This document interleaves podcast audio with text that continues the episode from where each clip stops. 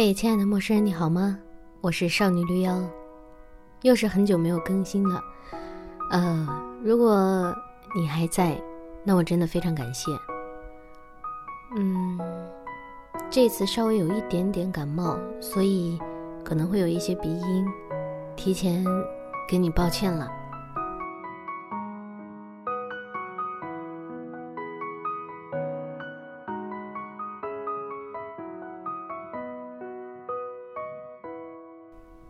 好像是人们卡在二十七岁的时候，生活的分岔路就会体现出来。有的人急流勇退，在后来者奋不顾身要拼一拼的时候，选择更舒服的生活；有的人退无可退，继续努力。去年说着要离开北京的人，真的离开了那么几个。我们大多在想喝酒的时候相见。然后消失在平日的角落里。除了珍惜那些知心朋友，我也异常珍惜那些酒肉朋友。我先明确一下我心里的酒肉朋友，不是平常意义上说的只关乎利益、最初始最低级的朋友，而是我们真的只在酒桌上见面聊天，可以不过心，可以很简单的只是开心。有人说，酒肉朋友不一定是真朋友。真朋友一定是酒肉朋友，窃以为果然如此。因为那些在酒桌上聊得很开心的人，我们在不知不觉间交了心，也在不知不觉间觉得，好像只做酒肉朋友也好的人。今年第一个回到故乡的人，就是我哥们的发小 H。我们真的没有过深的交往，酒桌上开的玩笑，偶尔也荤得不得了，不算真正的交心。但也就在不经意间，把对方当成和其他朋友有点不一样的人。我们三个人去年夏天会经常混在一起，什么事儿都不干，就在街上瞎晃。想到好玩的地方就去，想不到就互相调侃对方怎么这么无能，连去哪儿玩都不知道。记得有一次我的哥们儿谈了女朋友，四个人坐在一桌，我们三个人嘻嘻哈哈没个正形。哥们儿的女朋友一副乖乖的模样，在旁边看着我们。H 打开手机，对着手机说：“嘿，Siri，打开美团。”我瞬间就笑崩了。原来真的有人用 Siri 打开应用啊！然后非要他再演示一番，让我录小视频。除他之外，我们仨都笑得前仰后合。后来哥们儿和女朋友分手，那个哥们儿和我说，他的女朋友觉得我们这样傻兮兮的很好。很想加入，但是好像我们这一堆人就是融不进他的感觉。我略感抱歉，但也有些小庆幸。原来我们嘻嘻哈哈之间也能成为一个小团体啊。H 的女友去年底怀孕了，顺理成章的结婚，返回老家待产。我们约定的最后一顿饭没有吃到，多少有些遗憾。遗憾，以后再没办法一起讲荤段子。他们犯傻，我只用笑就好了。跟 H 和哥们儿在一起的时候，基本就是想找人一起吃饭的时候；跟 G 就更是如此。我俩不到其中一方想喝酒的时候，是不怎么约见的。当然，更多是我想喝酒的时候。我俩逛了很多胡同里的小酒馆、大酒馆，喝过啤酒、鸡尾酒，很多酒。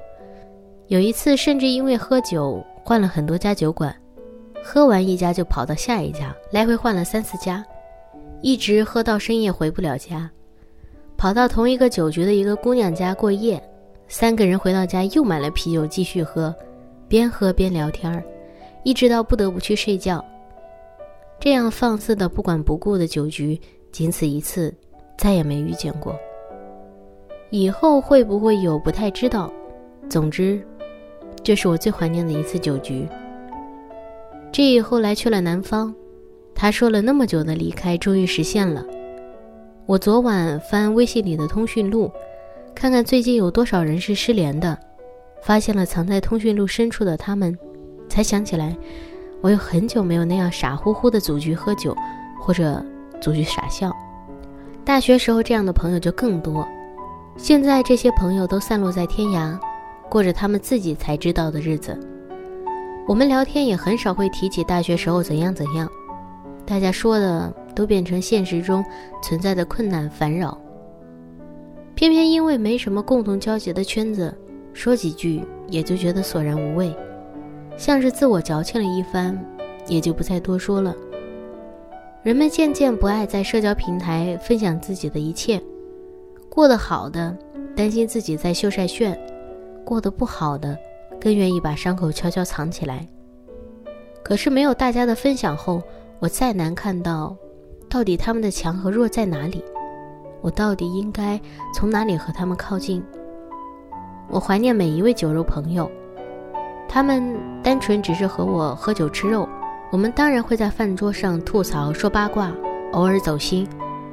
酒肉朋友和那些走心的、愿意聊天儿、进行灵魂对话的朋友并无对立，他们有时会像进化一样，酒肉一番聊了一夜，发现各自灵魂也可以共鸣，那就是酒肉朋友成为知心朋友。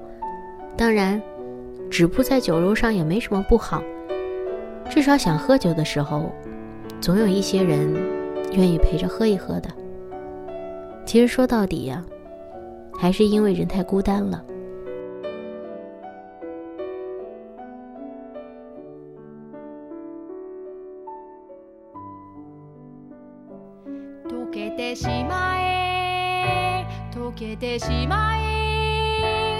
雪も役立たずの私も。